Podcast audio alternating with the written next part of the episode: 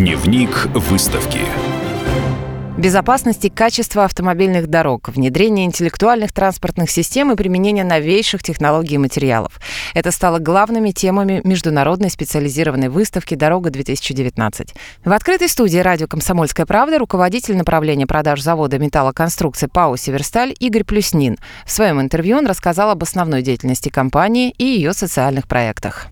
Наша компания – один из крупнейших металлургических э, холдингов в Европе. И для национального проекта «Безопасные и качественные автодороги» мы предлагаем продукцию всей группы компаний. В основном это металлопрокат, метизы и металлоконструкции. Поставляя качественный металлопрокат, который не уступает по характеристикам э, европейскому, мы обеспечиваем то качество, которое э, ждет от нас заказчик в виде правительства Российской Федерации, поддерживающие этот национальный проект. Наша компания достаточно широко всегда поддерживала благотворительные проекты, проекты в области экологии.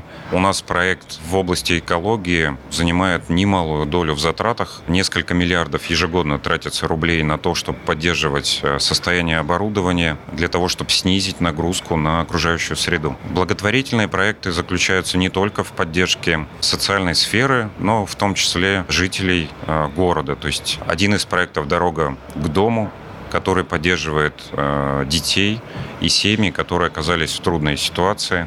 Выставка «Дорога-2019» проходит в Екатеринбурге с 16 по 18 октября. В ней ежегодно участвует свыше 140 государственных учреждений, более 200 российских и зарубежных отраслевых предприятий. Компания «Северсталь» — один из основных поставщиков металлопродукции для заводов, производящих дорожное ограждение знаки, опоры освещения и другие элементы автодорог.